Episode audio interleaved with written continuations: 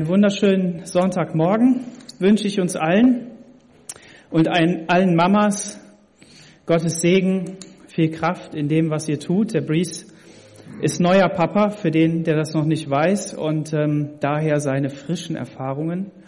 Und ähm, ja, das ist eine gute Sache, Erfahrungen zu machen. Dann weiß man wenigstens, wie es ist und kann daraus lernen. Ne? Und ich habe sogar mal so einen Satz gelesen, der gefällt uns nicht. Wir müssen möglichst viele Fehler machen, um überhaupt weiterzukommen. So von daher, wenn du denkst, du bist eine schlechte Mama, dann sei dir gesagt, nein, das bist du nicht, denn du bist Mama und du bist da. Und ähm, es sind so viele, die nicht da sind, warum auch immer. Und das ist traurig, dafür kann man beten, da kann man helfen, da kann man segnen. Und ähm, auch wenn du eine geistliche Mama bist, was bedeutet das? Was meinen wir damit? Wir sind Gemeinde. Amen. Und Gemeinde bedeutet, dass wir Menschen sind, die Jesus ins Leben mit hineingenommen haben, indem sie gesagt haben, ich brauche göttliches Leben in mir, um überhaupt vor Gott zu bestehen. Und das bedeutet gleichzeitig anzuerkennen, dass die Schuld, die ich in meinem Leben habe, die Bibel nennt das Sünde, das Nicht-Tun des Willens Gottes, dass ich damit nicht klarkomme. Und dass das mich letztendlich dazu führt, dass ich das Ziel, das Gott für jeden Menschen hat, jeden Menschen auf dieser Erde verfehle. Und da geht es einzig und allein der Weg an das Kreuz. Warum das Kreuz? Weil das Kreuz den Himmel und die Erde verbindet.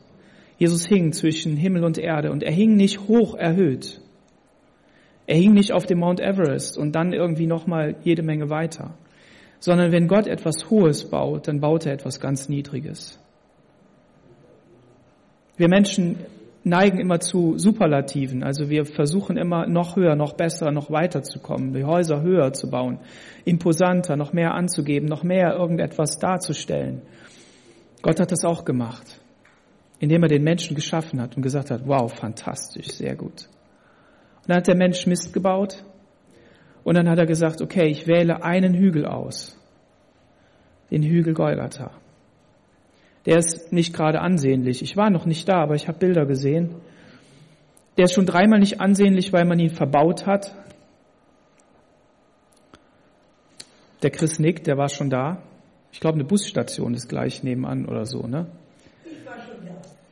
Genau, Anneliese, du auch der ist nicht ansehnlich, der ist nicht schön, der ist nicht, also nicht die Alpen. Die Alpen sind schön. Ne, die Alpen, da kann man hingehen, da, das findet man toll, da geht man hoch. Äh, nicht jeder findet es toll, aber so in der Regel sagt man, ja, das ist einfach wunderschön, das ist atemberaubend. Da kann man oben aufs Dach gehen und anschauen, wie die ganzen Berge und Bergspitzen da sind. Die hat Gott nicht auserwählt. Es gibt ja noch viel größere, imposantere Berge, sondern Gott hat den Hügel Golgatha auserwählt. Und dann hat er ihn gehangen, ich weiß nicht, vielleicht so hoch mit den Füßen. Nicht, nicht, nicht, nicht da oben, unerreichbar, sondern auf Menschenhöhe.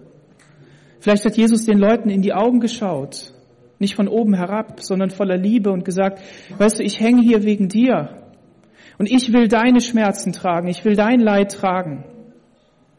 Und wenn du eben so eine Mama bist, und ich sage jetzt auch mal so ein Papa, so ein Mensch in deiner Situation und verzweifelst an dir selber, weil du sagst, ja, ich pack das doch gar nicht, krieg das doch gar nicht hin. Was bin ich für, für ein schlechter Vater gewesen? Was bin ich für eine schlechte Mutter gewesen? Wir dürfen ja heute unseren, den Geburtstag von unserer Ältesten feiern. Du kommst gleich nochmal dran. Ähm, und das macht uns stolz, weil sie 18 geworden ist. Ja, 18. Und ähm, das heißt, jetzt darf sie erwachsen sein, plötzlich. Und dann fragt man sich, ja, ist man ein guter Vater, ist man eine gute Mutter gewesen? Und ähm, vieles ist bestimmt nicht richtig gewesen, aber vieles ist auch richtig gewesen. Alleine, dass wir noch da sind, nicht geschieden, nicht nur im Streit. Ich will ja gar nicht sagen, dass wir uns nicht auch mal streiten, aber dass wir da sind, das ist schon, das ist schon was. Und so von daher sei ermutigt. Sei ermutigt. Und ich möchte wirklich jeden einladen zu sagen, mach das Kreuz, mach das Werk von Jesus zum Zentrum deines Lebens. Weil da erkennst du, dass jeder Mensch davor niederknien muss.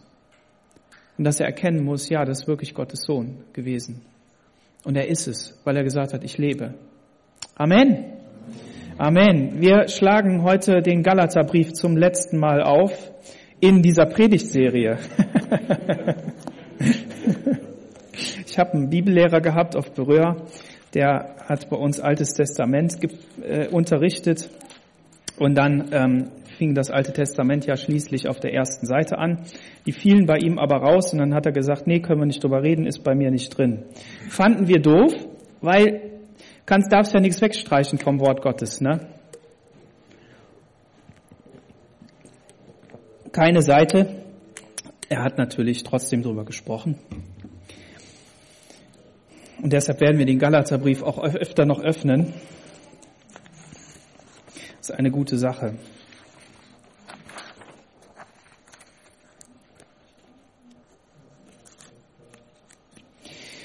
Ich habe die Predigt überschrieben mit dem Titel Ruhm des Fleisches oder des Kreuzes und habe mich gleichzeitig gefragt, wie drückt man das denn modern aus? Mir ist nichts eingefallen, aber nicht, weil es dazu bestimmt nicht eine gute ähm, Erklärung gäbe, sondern weil mir das nicht eingefallen ist. Der Paulus steht am Ende dieses Briefes und ähm, im wahrsten Sinne des Wortes und er schreibt hier in Kapitel 6, Vers 11, da steht, Seht, mit welch großen Buchstaben ich euch mit eigener Hand geschrieben habe. Und ich kann davon ein Lied singen. Also ich kann ja im Moment nicht so schreiben, wie ich will, wegen der Hand, die ist gebrochen. Und die Woche oder nächste Woche kommt das dann weg, hoffentlich. Und so, von daher verstehe ich das, was es bedeutet, eingeschränkt zu sein. Ich weiß nicht, denk mal drüber nach in deinem Leben, was, was dich einschränkt. Der Thaddäus, der wird es äh, mit Sicherheit äh, wissen. Der kann sogar vielleicht sogar den Paulus nachempfinden. Der Paulus hat ja äh, mit großen Buchstaben schreiben müssen. Da könnte man davon ausgehen, dass die Krankheit, die er auch selber erwähnt, die Gott ihm nicht weggenommen hat, obwohl er ihn gebeten hat, sondern ihn vertröstet hat mit seiner Gnade, ja, vertröstet mit seiner Gnade, ähm, dass das eine Augenkrankheit gewesen ist, dass die vielleicht sogar unansehnlich gewesen ist für andere, die das angeschaut haben. Auf jeden Fall könnte es darauf zu schließen sein, dass er nicht mehr so gut gucken konnte und deshalb eben groß schreiben musste. Ähm, das erste Mal, wo mir aufgefallen ist, was es bedeutet, groß schreiben zu müssen, das war, als ich lange mit dem Computer geschrieben habe und ähm, auf der Bibelschule und äh, dann plötzlich sagte der Lehrer in der Prüfung, in der Klausur, okay, 720 Wörter mit der Hand. Alter Schwede. Ging nicht. Wenn du, wenn du jahrelang nichts mehr geschrieben hast, wirklich lang, dann versagen die Muskeln.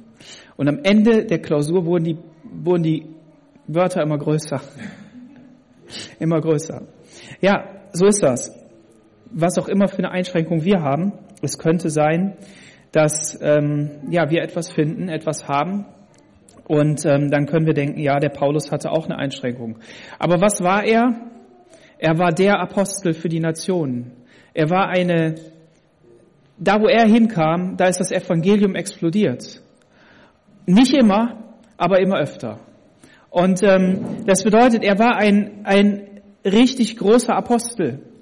Ein Mensch, der von Jesus selber das Evangelium verkündigt bekam und dieses Erlebnis für sich so abgespeichert hat, so verinnerlicht hat, darüber studiert hat und wirklich den Heiligen Geist gesucht hat, den Geist Gottes, der uns hilft, wirklich Jesus zu verstehen, dass er auch verstanden hat, wie er es umsetzen soll, wie er es, wie er es äh, in sein Leben umsetzen soll. Und da kämpft er in diesem Brief mit den Galatern. Um was kämpft er? Die Galater waren eine Gemeinde oder eben auch eine Region von Gemeinden, ähm, die beeinflusst waren massiv von einer Irrlehre einer Irrlehre, die vielleicht gar nicht so sehr eine Irrlehre ähm, gewesen ist aus dem Gefühl der, der Menschen heraus, sondern einfach aus einer natürlichen Entwicklung. Wir müssen sehen, dass das Volk Israel hat ähm, Gesetze bekommen und ähm, Gott hat sich ihnen so offenbart. Und diese Gesetze sollten sie halten, jedes einzelne Gebot. Und wenn sie die Gebote nicht halten, dann scheitern sie. Und jetzt kam Jesus in ihr Leben und da kam diese Kraft Gottes und sie haben auch erlebt, dass Wunder geschehen und das Evangelium, diese frohe Botschaft vom Kreuz, Kreuz, von der Erlösung am Kreuz. Das bedeutet, Jesus ist für meine Schuld und Sünde gestorben. Ich darf leben durch ihn. Ähm, ja, und gleichzeitig, aber es muss doch auch noch sein, dass wir ein paar Gebote halten. Es muss doch auch noch sein, dass wir uns beschneiden lassen, dass wir dies oder das oder jenes tun. Und vielleicht war das gar nicht böse gemeint. Aber was beweist Paulus im Galaterbrief? Er beweist, dass jedes menschliche Gebot, also jedes menschliche Gebot, aber auch jedes göttliche Gebot, das wir auf Menschenweise versuchen umzusetzen und durchzuziehen in unserem Leben, scheitern muss. Dass wir daran scheitern müssen. Das Gebot Gottes selber ist gut. Die Gesetze Gottes sind gut. Aber ähm, sie bewirken etwas in uns und sie zeigen, dass Sünde in unserem Leben ist, dass wir voller Sünde sind, dass wir, dass wir es gar nicht schaffen, heilig und gerecht zu sein. Und Paulus stellt dem gegenüber ein Evangelium, das besagt, nur das Evangelium selbst, nur Jesus Christus selbst kann in deinem und in meinem Leben wirklich die Erlösung bringen und die Befreiung bringen, diesen Frieden und die Gnade und Barmherzigkeit bringen, die es auch verspricht. Und damit auch den Frieden Gottes. Amen. Und, und das müssen wir vollständig begreifen. Und vielleicht sagst du, ja gut, ich habe keine anderen Gebote. Was predigst du mir denn? Ja, dann denk doch mal darüber nach, wie oft du dich selber herunterspielst und sagst, ja, ich schaff das nicht. Und dann stehen bleibst. Stehen bleibst. Und nicht gleichzeitig sagst, und das bedeutet, dass die Hacken zusammenknalle, mich umdrehe und zu Jesus renne. Die Beine in die Hand nehme. Also wenn der Johnny ähm, Fußball begeistert ist und ähm, dahin will, dann, dann nimmt er seinen Ball unter den Arm, seinen Rucksack hinten drauf und dann gib ihm, ne? volle Pulle, was es nur geht, raus damit. Ne? Und so ist das. Ne? Man, man, Johnny ist mein Sohn, ne? nur dass ihr, dass ihr es einordnen könnt. Ähm, und diese Begeisterung oder die Begeisterung von Kindern, das wirst du auch noch erleben, Breeze, wenn du mal lange weg gewesen bist. Lange, einen Tag, oder zwei oder drei und du kommst nach Hause und dann, dann rennen sie auf dich zu und sind begeistert. Der Papa, der Papa, der Papa ist da. Jeder, der einen Hund hat, weiß, wie das ist. Ne? Hunde lieben auch ihre, ihre ähm, äh, Herrchen und äh, ja, Menschen, die sich um sie kümmern. Okay, der Paulus schreibt hier, ich habe in großen Buchstaben geschrieben. Ja, Moment, dann kratzt man sich am Kopf und fragt sich, ist die Bibel denn von Menschen geschrieben? Ja, das ist sie. Und ähm, da kann man mal ein paar Fakten zusammentragen. Die, Büch die Bibel hat 66 Bücher und ähm, 39 im Alten Testament und 27 im Neuen Testament, je nachdem, wie man zählt. Die, die Juden zählen anders als, als wir, aber so grob. Ne? Und ähm, 40 Autoren, 1500 Jahre, es gab auch eine Pause, eine Halbzeitpause, ähm, 400 Jahre Schweigen, ganz, ganz äh, ja leise. Ähm, drei Sprachen oder vielleicht auch ein bisschen mehr, ähm, von Sündern geschrieben. Ähm, auf direkte Inspiration Gottes. Ezekiel hat es hingeschrieben, hat geschrieben. Ähm, aber auch Gedanken Gottes, die im Herzen offenbart worden sind und die Leute geschrieben haben. Ich, Paulus, schreibe hier in großen Buchstaben. Was hat er denn geschrieben? Er hat das geschrieben, was auf seinem Herzen ist, was der Heilige Geist da hineingegeben hat. Und im Timotheusbrief heißt es, dass all, jedes Wort eingegeben worden ist zur Lehre und Unterweisung, damit wir alle wachsen können im Glauben. Und deshalb wissen wir eins, die Bibel ist ein Buch von Menschen geschrieben und dazu stehen wir. Amen. Wunderbar. Weil das bedeutet, du darfst deine Geschichte auch schreiben. Und Gott möchte in diese Geschichte mit hineinwirken. Er möchte diese Geschichte sein. Er möchte der Inhalt dieser Geschichte sein und um das zu schreiben. Und das bedeutet, dass ein Mose total gescheitert ist. Gescheitert, der ist noch nicht mal ins gelobte Land gekommen, nach Kanaan, da wo sie alle hin wollten. Ne, ist, hat er noch nicht mal geschafft, musste vorher sterben. Gut, man kann das wiederum positiv auslegen, das kriegt man auch hin, aber ähm, ich will einfach mal sagen, ne, und er wäre auch vorher umgekommen, wenn seine Frau nicht gewesen wäre, wenn eine Mutter nicht da gewesen wäre und hätte etwas getan, was für uns heutzutage grausam gewesen wäre, aber gut, damals war das so, und um heilig zu leben. Und wie viele Frauen und Mütter könnte man erwähnen, die, die mitgeholfen haben, damit das geschieht. Bei Jesus allein schon, wie viele Frauen sind ihm gefolgt und wie vielen hat er das Evangelium verkündigt und sie haben sich gesorgt, auch in der Gemeinde hinterher. Aber das ist, auf jeden Fall ist die Bibel eben von Menschen geschrieben. Von Männern, aber es ist eben von Menschen geschrieben. Und, und es beinhaltet verschiedene ähm, äh, Gattungen von Texten, ja, also ähm, Poesie und Geschichtsschreibung und ähm, ein Brief und ähm, Lieder, Sprüche, Weisheitssprüche und ähm, romantische, erotische Literatur ist da drin. Ähm, und was noch da drin? Anweisungen, Gesetze, und ähm, Zurechtweisungen und naja, verschiedene Sachen halt. Also ihr merkt, es ist ein großes Spektrum und gleichzeitig voll Leben, wenn wir mit Gott drangehen, wenn wir mit dem Heiligen Geist drangehen und sagen, Jesus, zeig mir den Gedanken, den du für mich hast und lass es lebendig werden. Weil wenn wir Jesus nicht haben, dann kann es auch total trocken werden. Nicht nur trocken, sondern ein, ein, ein ähm, Baseballschläger, den man dem anderen über den Kopf zieht und dann ist er tot. Na, dann schlägt man alles kurz und klein und das wollen wir nicht. Vers 12. Alle, die nach menschlichen Maßstäben gut angesehen sein wollen, die zwingen euch zur Beschneidung, nur damit sie nicht um des Kreuzes Christi willen verfolgt werden. Denn auch sie selbst, die sich beschneiden lassen, halten das Gesetz nicht, sondern sie wollen, dass ihr euch beschneiden lasst, damit sie sich euretwegen rühmen können. Es liegt mir aber fern, mich zu rühmen, als nur des Kreuzes um unseres Herrn Jesus Christus, durch den mir die Welt gekreuzigt ist und ich der Welt. Denn in Christus Jesus gelten weder Beschneidung noch Unbeschnittensein etwas, entscheidend ist die neue Schöpfung. Und alle, die nach dieser Regel vorwärts gehen, Friede und Barmherzigkeit über sie und über das Israel Gottes. Hinfort mache mir niemand weiter Mühe, denn ich trage die Mahlzeichen des Herrn Jesus an meinem Leib. Die Gnade unseres Herrn Jesus Christus sei mit eurem Geist, Brüder und Schwestern. Amen.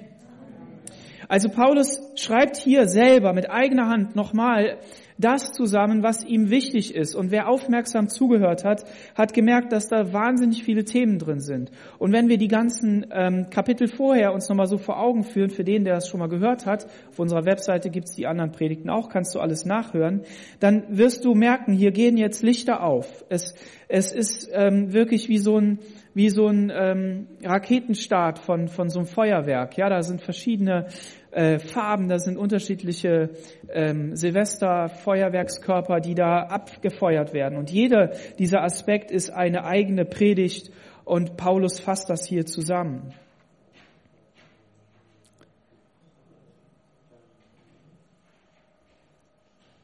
Alle, die nach menschlichen Maßstäben gut angesehen sein wollen. Wer will nicht angesehen sein? Auch nach menschlichen Maßstäben. Keiner möchte ins Fettnäpfchen äh, trampeln. Niemand möchte unhöflich sein, nicht wirklich. Aber es gibt auch Menschen, die möchten unhöflich sein. Die haben so eine Art, immer wieder irgendwas aufs Butterbrot zu schmieren. Aber normalerweise sehnt sich der Mensch danach, nicht unhöflich zu sein, nicht irgendwie doof aufzufallen, sondern zu glänzen. Und Paulus sagt hier, wer nach menschlichen Maßstäben gut angesehen äh, sein will, der zwingt euch zur Beschneidung.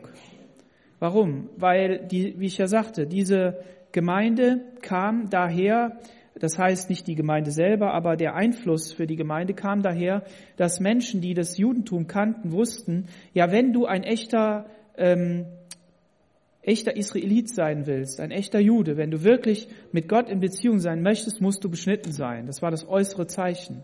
Die Vorhaut muss beschnitten sein. Und das war denen hier wichtig.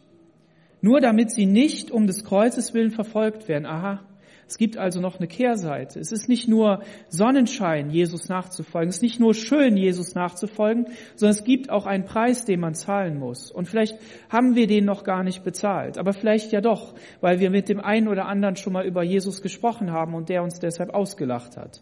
Oder weil das total schwer ist, jemanden zu überzeugen vom Kreuz zu überzeugen von dem, was man vielleicht selber erlebt hat. Oder man hat selber noch gar nicht so viel erlebt mit Jesus. Oder es ist einem nicht so bewusst. Und dann traut man sich das nicht, das zu sagen. Kann ja sein. Es ist vielleicht viel leichter, über Corona zu reden, als über Jesus. Es ist viel leichter, über Fußball zu reden, anstatt über Jesus. Oder was auch immer du nimmst. Und hier ist eben der Punkt, dass diese Leute speziell natürlich Verfolgung ähm, fürchten mussten. Was bedeutet Verfolgung? Das bedeutet, dass man leiden muss um dieses Kreuzes willen. Paulus selber, der Oberpharisäer, sage ich mal, also derjenige, der die Gemeinde Jesu verfolgt hat, selber, um Menschen ins Gefängnis zu schmeißen, weiß, wovon er redet. Und das alles hat er genommen und weggeschmissen und gesagt, ich achte das selbst für das Schlechteste, was es überhaupt gibt, das, was auf der Straße liegt, was das Tier ausscheidet. Das erachte ich dafür, weil ich will mich danach ausstrecken auf das Kreuz hin, das, was vorne ist, das, was vor mir ist. Denn auch sie selbst, die sich beschneiden lassen, halten das Gesetz nicht. Ja, das ist interessant. Wenn man so Leute belehrt, indem man Lebensweisheiten weitergibt, dann rutscht man ganz schnell da rein, dass man etwas sagt, wovon man ja auch überzeugt ist.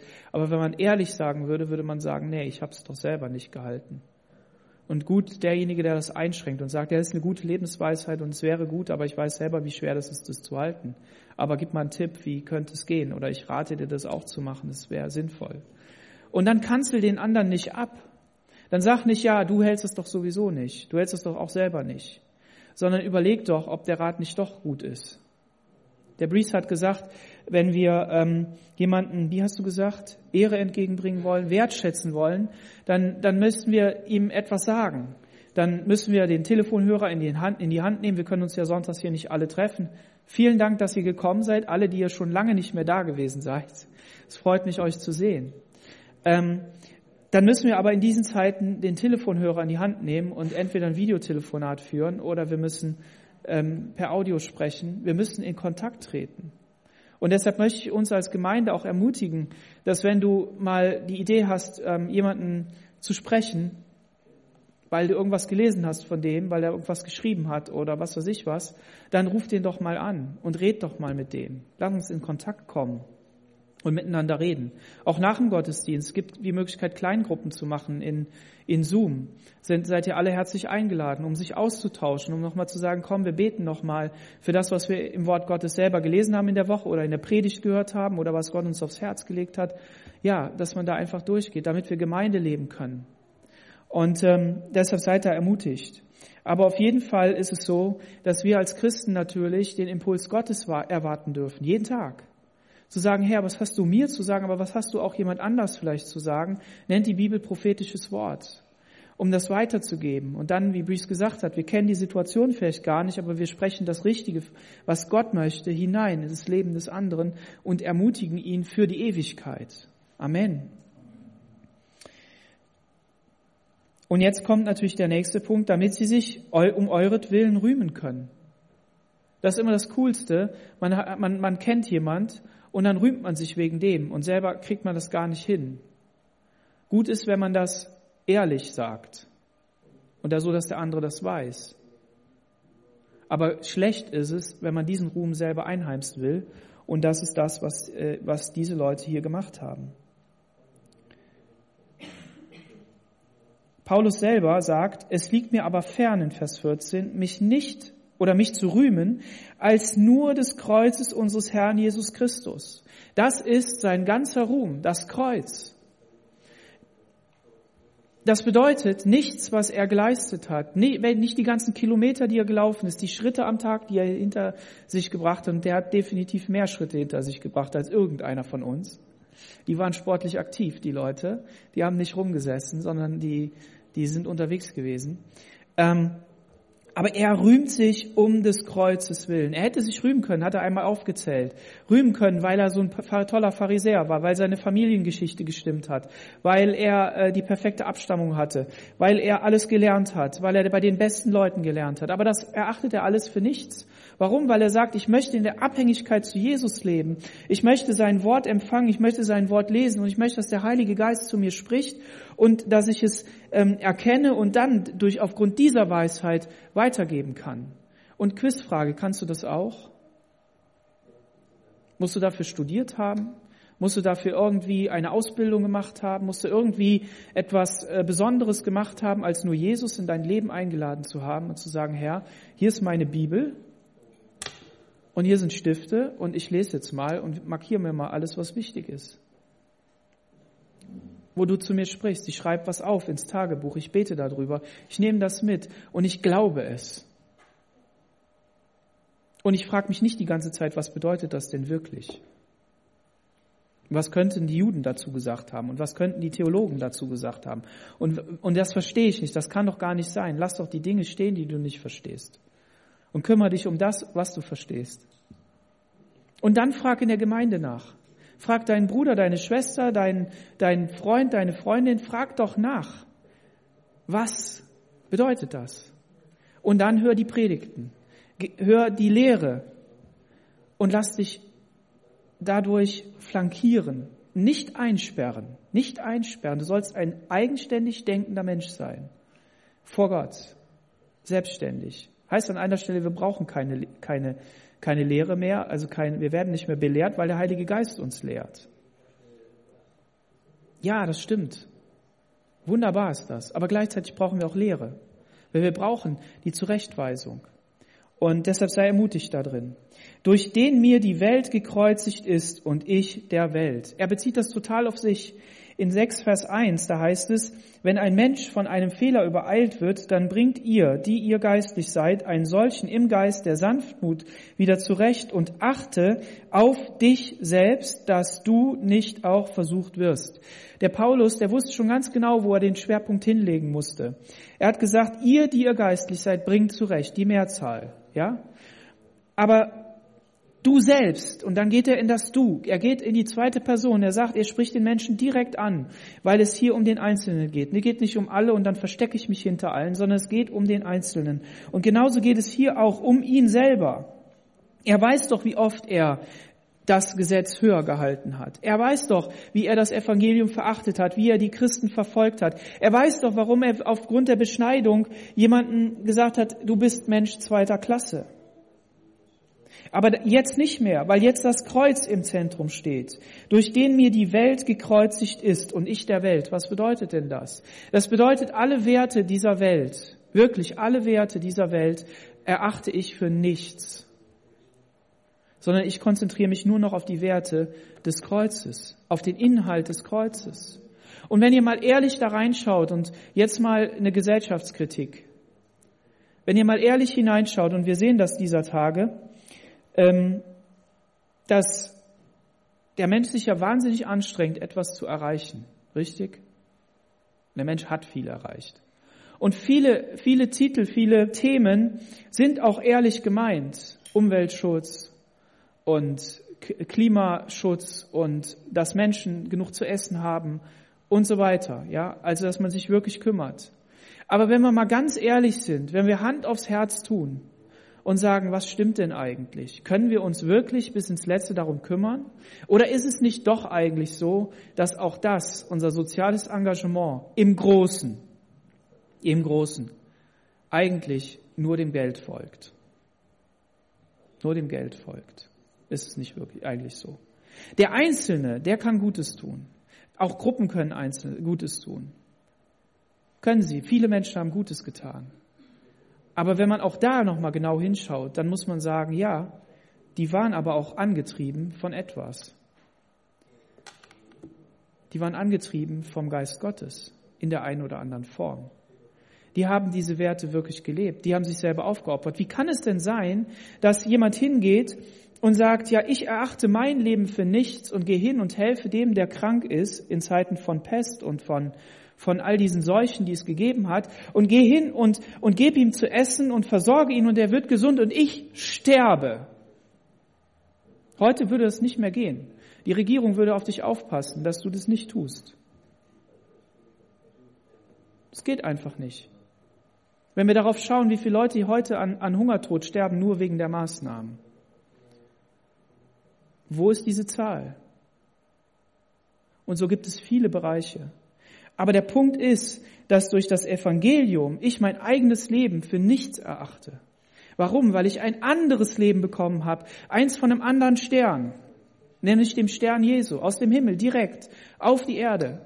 Und dieses Leben lebt in mir. Warum? Weil ich nicht mehr für diese Welt lebe, um Erfüllung, Maximierung, um, um, um erfolgreich zu sein, sondern ich lebe für Christus hier auf dieser Erde. Weil ich weiß, dass eines Tages meine Ewigkeit in der Herrlichkeit sein wird. Weil ich weiß, dass ich, dass es um mehr geht als nur ein erfolgreiches Leben zu führen, sondern wirklich Jesus zu leben. Und deshalb erachtet er die Welt für nichts. Und das bedeutet auch, wenn du über dein Leben nachdenkst, was kommt nach der, nach der Schule, was kommt nach dem Studium, wie, wie erreiche ich das, was, was könnte man machen, dann gibt es gute Methoden, es gibt gute Dinge, die man sich aneignen kann. Das kann man alles machen. Aber irgendwann kommt diese, diese Stunde Null am Tag, wo man das ausdreht und sagt so, und jetzt überlege ich mal, was ist das, was aus dem Wort Gottes für mich ist. Und dann vergleiche ich das. Dann sage ich, okay, ich, Orientiere mich daran. Denn in Christus gelten weder Beschneidung noch Unbeschnittensein etwas. Entscheidend ist die neue Schöpfung. Das ist genau das. Das gilt in Christus nicht. Es ist, es ist die, das neue Leben, was wir haben. Und das ist das, was wir kultivieren müssen. Jetzt sagst du neues Leben kultivieren. Wie soll das gehen? Ja, wenn man zu Jesus kommt und sagt, Jesus, komm in mein Leben, dann will er durch den Geist Gottes etwas Neues in mir schaffen. Neugeburt nennen wir das gibt auch andere Religionen, die von Neugeburt sprechen. Das ist aber nicht das, was damit gemeint ist, sondern die Neugeburt kommt wirklich von Gott. Gottes Geist in uns, der uns belebt und der das Beste in uns hervorbringen möchte. Und diese neue Schöpfung, die ist entscheidend, nicht das, was ich nach außen hin tue. Aus der neuen Schöpfung heraus kommen Werke, kommt etwas, Bibel nennt das Frucht, ne? Frucht hervor, die sich in das Leben hinein ähm, auswirkt. Und das lesen wir in Kapitel 5. Aber wichtig ist das andere. Und alle, die nach dieser Regel vorwärts gehen, und hier ist genau dieser Maßstab, dieser Maßstab, ähm, ich muss gerade nach der Wortbedeutung hier mal kurz schauen, ähm,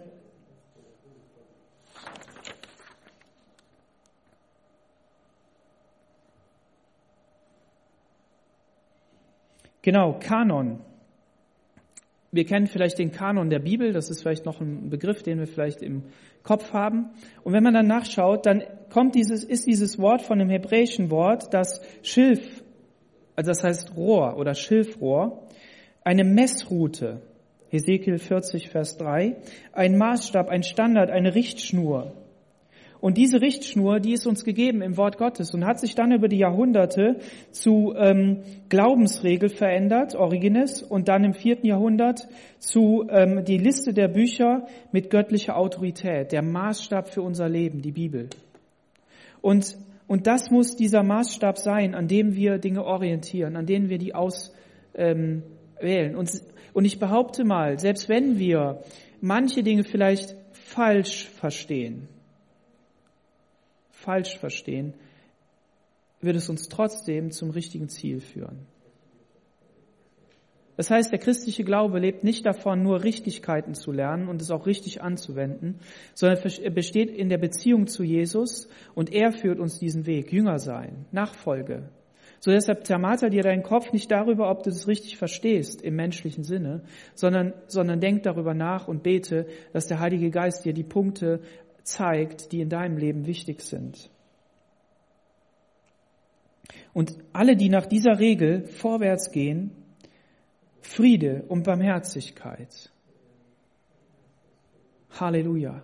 Friede und Barmherzigkeit. Ja, nur durch neue Schöpfung, nur durch die Vergebung, die aus Gott kommt, nur mit, mit, dem, mit dem Wissen, dass er alleine die Sünde getragen hat, dass er alleine das Gesetz und die Gebote erfüllt hat, dass er alleine die ganze Schuld getragen hat, zum Fluch geworden ist, kann ich wirklich in Frieden leben. In Barmherzigkeit leben. Warum? Weil ich den anderen nicht fertig machen muss. Weil ich dem anderen sein, seine Sünden nicht seine Verfehlungen, seine Fehler nicht aufs Butterbrot schmieren muss, sondern ich kann barmherzig sein. Barmherzig sein. Ich kann einfach sagen, ja, das macht nichts. Im wahrsten Sinne, es fällt mir schwer, sowas zu sagen. Es macht nichts. Weil ich denke immer, ich muss die Kinder doch korrigieren. Ja, und ich muss sie auch korrigieren, weil ich bin ja ihr Erzieher, ich bin ihr Vater, ich möchte sie leiten. Aber wie gut ist es, wenn Kinder Fehler machen dürfen? Wenn, wenn man selber auch als, als Mensch Fehler machen darf, wenn du in einem Unternehmen sein darfst, wo du Fehler machen darfst und dann nicht gleich eins auf die Pratzen kriegst, sondern einfach dann lernen darfst. Und das Coole ist ja, wir würden uns selber verurteilen. Wir würden sagen, boah, ich habe ein schlechtes Gewissen, ich, ist alles schlecht. Ja, ist okay, das ist gut, ein sensibles Gewissen zu haben. Aber dieses Gewissen darf dich nicht in die Irre führen, dass du dafür verantwortlich bist. Es ist einer verantwortlich geworden. Und das bedeutet, dass du in deiner Verantwortung nur umdrehen brauchst, um zu Jesus zu rennen und zu sagen, Herr, veränder mich. Lass mich weiter mit dir gehen. Und nicht Scherbenhaufen, ich, ich gehe nicht weiter sondern dass das halt geschieht. Und der Geist Gottes möchte uns verändern. Wir wollen ja nicht in dieser Position bleiben. Wir möchten nicht auf dem Karussell bleiben und uns ewig drehen, sondern wir möchten weiterkommen, vorwärts kommen, einen Lauf gewinnen, ja, eine Krone bekommen. Alle, die nach dieser Regel vorwärts gehen, vorwärts, habt ihr gehört, vorwärts gehen, nicht rückwärts, vorwärts. Friede und Barmherzigkeit über sie und über das Israel Gottes. Darüber haben sich die Kommentatoren den Kopf zerbrochen. Und ähm, es gibt dafür verschiedene Erklärungen, die möchte ich jetzt nicht alle aufzeigen, aber ähm, es ist doch gut, Israel zu segnen. Amen. Das ist Punkt eins. Punkt zwei ist, dass ähm, Israel Gottes. Warum wird das betont? Ja, weil Paulus vielleicht sagen möchte, also diese Leute dort, die ja Juden sind, die, die Israel sind, die haben gesagt, da muss auch noch die Beschneidung dabei, da müssen auch noch Regeln dabei. Aber das Israel Gottes, das sind diejenigen, die, die, die das wahrhaft erkannt haben. Die wissen, dass es bei Gott um Vertrauen geht, um Glauben geht, ist ein anderes Wort dafür, um, um einfach diese Hingabe dahin. Amen. Und die nimmt er hier mit rein. Ja? Hinfort mache mir niemand mehr Mühe, denn ich trage die Mahlzeichen des Herrn Jesus an meinem Leib. Hier steht Mühe und dieses Wort Mühe, das wurde an anderen Stellen auch schon erwähnt und Paulus ist nicht gegen Arbeit. In 4 Vers 11, da heißt es, ähm, ich fürchte um euch, dass ich vielleicht vergeblich an euch gearbeitet habe. Hier auch negativer Beigeschmack, aber ich habe gearbeitet und das ist gut. Ich habe auch sogar mit meinen Händen gearbeitet. Ich bin Zeltmacher gewesen, um mein Geld zu verdienen, um nicht Leuten auf der Tasche zu liegen. Hat er auch mal gemacht, aber je nachdem, wie die Situation war. So, und, ähm, und das hier ist aber auf jeden Fall der Punkt, diese Mühe, diese vergebliche Mühe. Hinfort, dass mir niemand mehr Mühe mache. Warum? Wegen dem Christus, wegen der Wahrheit des Kreuzes. Warum? Weil er selber zwar beschnitten ist, weil das hat er nicht rückgängig gemacht, aber darum ging es für ihn nicht mehr. Er hatte eine andere Beschneidung bekommen, die im Herzen davon redet die Bibel. Unser Herz, das manchmal so böse ist, das muss verwandelt werden, das muss beschnitten werden, da muss, muss was hin, ja, es muss ein neues Herz sein, ein fleischernes Herz. So, aber trotzdem bedeutet es, dass er nach außen hin Zeichen hatte des Kreuzes. Was waren diese Zeichen? Welche Zeichen hatte Jesus? Jesus hatte Hände, die durchbohrt waren, ne? hier so Nägel durchtrieben und, und die Füße hatten auch Löcher. Ne? Und die Seite war, war kaputt. Ne? und die Dornenkrone auf seinem Kopf. Und bei Paulus, bei Paulus waren es Peitschenhiebe gewesen, mit Glassplitter drin, mit, mit Dornen, mit harten, den Rücken zerfurcht, wahrscheinlich komplett kaputt. Dreimal 40 Schläge. Wow. Schiffbruch erlitten. Die Augen kaputt vielleicht was weiß ich was, alles Mögliche. Und das hat er getragen als Mahlzeichen des Herrn an seinem Leib. Also kommen wir doch nicht an mit irgendwas. Und wie ist das, wenn wir unseren Nächsten anschauen und wenn wir ihm mal wieder so erzählt haben, was denn der echte Glaube ist? Haben wir hingeguckt, welche Mahlzeichen der trägt, welche Lasten der trägt? Der trägt vielleicht eine Last, die du nicht trägst und du hast gar kein Verständnis dafür, so wie der Breeze das heute in einem schönen Beispiel gesagt hat. Aber vielleicht trägt er eine Krankheit und erzählt das nicht viel und du kannst gar nicht nachempfinden, was es bedeutet. Und dann wird wieder drüber gehauen. Aber Paulus sagt, nee, kommt mir nicht an, sondern die Gnade unseres Herrn Jesus Christus sei mit eurem Geist, Brüder. Amen. Und er sagt Brüder, das sagt er auch in 6.1, Brüder. Was bedeutet das? Er hat sie auch schon mal anders benannt. Er hat gesagt, oh ihr unverständigen Galater, das hört sich ja noch toll an in Deutsch, ne? aber da steht so ein richtig übles Wort. Ne? Also ihr seid total lost. Also völlig, völlig weg. Wer hat euch bezaubert? Wer hat euch durcheinander gebracht? Aber er, er trifft hier einen, einen versöhnlichen Ton im Sinne des Evangeliums, weil er weiß, dass Christus an ihnen arbeitet, weil er weiß, dass Christus in ihnen ist und das Werk vollenden wird. Und er hat mit dem Galaterbrief somit etwas geschaffen, geschrieben durch den Geist Gottes, der Heilige Geist hat uns das gegeben, was das Evangelium verteidigt, was die Art und Weise des praktischen Umsetzens wirklich ähm, erklärt und uns somit ähm, eine Grundlage liefert, um zu sagen, okay, lass mich nochmal nachlesen, wie das ist, um zu verstehen, was das Evangelium bedeutet. Und diese Menschen, die das gelesen haben, die werden mit Sicherheit gesagt haben, boah, da müssen wir drüber nachdenken. Lasst uns wirklich in diesem Evangelium unterwegs sein. Warum? Weil wir das dadurch einer Welt sagen können, die verloren ist, damit sie gerettet wird. Weil es eine Welt ist, die, die diese Last ja gar nicht tragen kann. Die so viele Kulturen hat, wie, so unterschiedlich wie das nur sein kann. Wenn das Evangelium viele Regeln hätte, ja, wie, wie hätten wir das in all den Kulturen umsetzen können? Wie könnte das gehen? Die Menschen reden davon, dass man die Indianer ähm, falsch behandelt hat und das hat man und, und die Ureinwohner von hier und da und dort und man hat sie irgendwie zerstört. Ja, das hat der Mensch gemacht. Aber das Evangelium möchte das nicht. Das Evangelium möchte das Beste im Menschen hervorbringen und, und möchte dadurch das Göttliche hervorbringen, das er selber hineingelegt hat, neu durch seinen Geist. Und das bedeutet, dass wir als Christen eine, eine bunte Vielfalt haben. Nicht jeder muss wie aussehen wie ein Europäer oder ein Chinese oder ein Amerikaner oder so, sondern jeder kann in seiner Art wirklich Gott loben und preisen. Dann werden wir eines Tages zusammenstehen und werden Gott anbeten und sagen, boah, sieht der cool aus. Boah, wie macht der das denn? Und das wird einfach Hammer sein. Und deshalb ist dieser Brief einfach eine richtig gute Sache. Und diese Gnade, die soll auch in deinem und meinem Leben wirken. Hinein in das Innerste. Denn aus dem Inneren wird die Kraft kommen, um das Leben zu gestalten. Durch die Kraft Gottes. Amen. Amen. Lasst uns gemeinsam aufstehen und beten.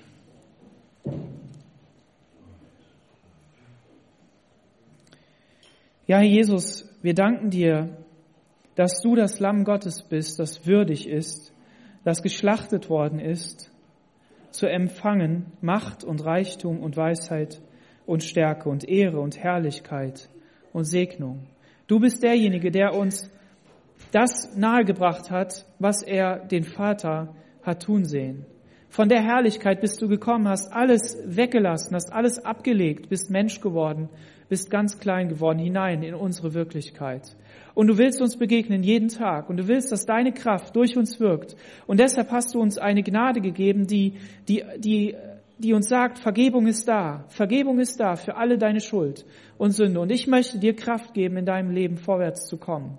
Und ich bete, Herr, dass, ich, dass wir verstehen, dass du unser Leben nicht nur einfach verändern möchtest, sondern dass du durch uns wirken möchtest. So wie Paulus sagt, durch mich hat Jesus gewirkt und ich trage sogar seine Mahlzeichen an mir, das, was eigentlich nicht so schön ist, aber ich rühme mich, mich dieser Sachen und nicht dem, was ich kann sondern ich will, Herr, für dich da sein. Ich will unterwegs sein. Und das soll auch unsere, unser Lebensmotto sein, Herr, dass wir jeden Tag einfach sagen, Herr, wo kannst du mich heute gebrauchen? Wo kann ich heute zum Segen sein, um das weiter zu sagen, was du eigentlich willst, das Evangelium zu verkündigen? Herr, ich danke dir dafür. Ich segne uns an diesem wunderbaren Tag und bete darum, Herr, dass deine Gnade und dein Friede mit uns geht. Amen.